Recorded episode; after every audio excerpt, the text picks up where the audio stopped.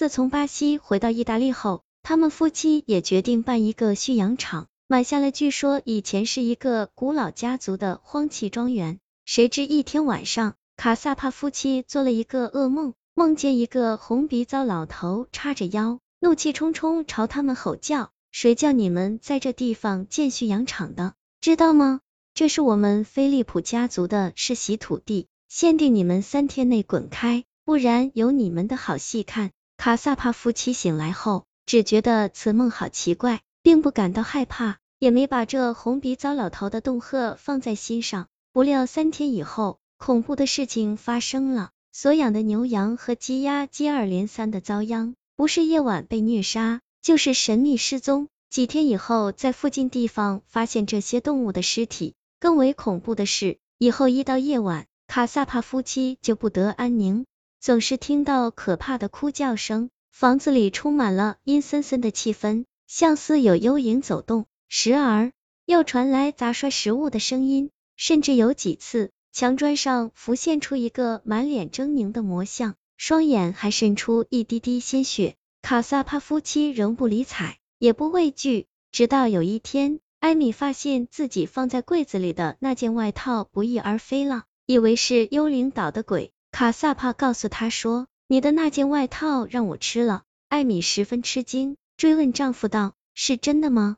你别欺骗我！”卡萨帕精神不振，叹了一口气说：“我也不知道怎么会染上这种怪事。”卡萨帕显然是中了邪。艾米十分生气，晚上就对晃动的幽影喊叫道：“如果你们还来胡搅蛮缠，让我们夫妻不安宁，明天我就请人来倒了地下的墓地。”五第二天上午，艾米真的请人清理老宅房地基，竟一下子从地下室的墙壁中挖出几具白骨。继续朝下挖时，又发现了更多的白骨和骷髅。宅房底下果然有一个百多年前的古老墓地。艾米是怎么知道的呢？原来他出了那场车祸之后，他的大脑和眼有了一种特异功能，能看到地底下的情况。这天。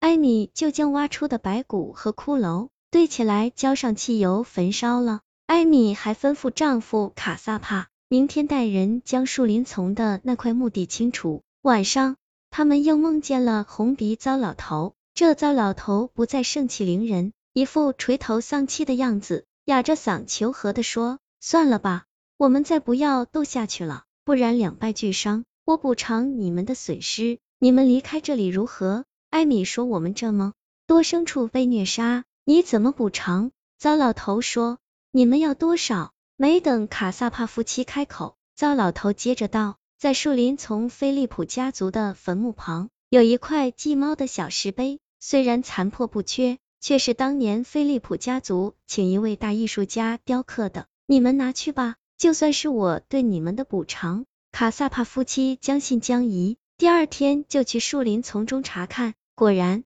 在菲利普家族坟墓旁发现了那块祭猫的小石碑，虽然残破不缺，但上面雕刻的人物十分完整和清晰。卡萨帕夫妻先请一位考古爱好者鉴定，证实这块浮雕十分珍贵后，这才拆了养殖场。第二年，将小石碑委托给英国一家拍卖行拍卖，竟然卖出二十余万英镑。原来这块祭猫的小石碑。竟然是创作于公元九至十世纪初的浮雕，六这对夫妻的好运还在后头。几年以后，他们买下另一块的重新办养殖场。一天早上，艾米到鸡饲棚拾蛋，突然惊叫了起来：“亲爱的卡萨帕，这是什么蛋？你快来看！”卡萨帕以为发生了什么事，赶紧跑到鸡饲棚，也吃惊的张大了眼。原来有一只母鸡下了一枚奇特的蛋。蛋壳上遍布星辰，消息传开以后，马上就有不少收藏家找上门，愿出百万美元的高价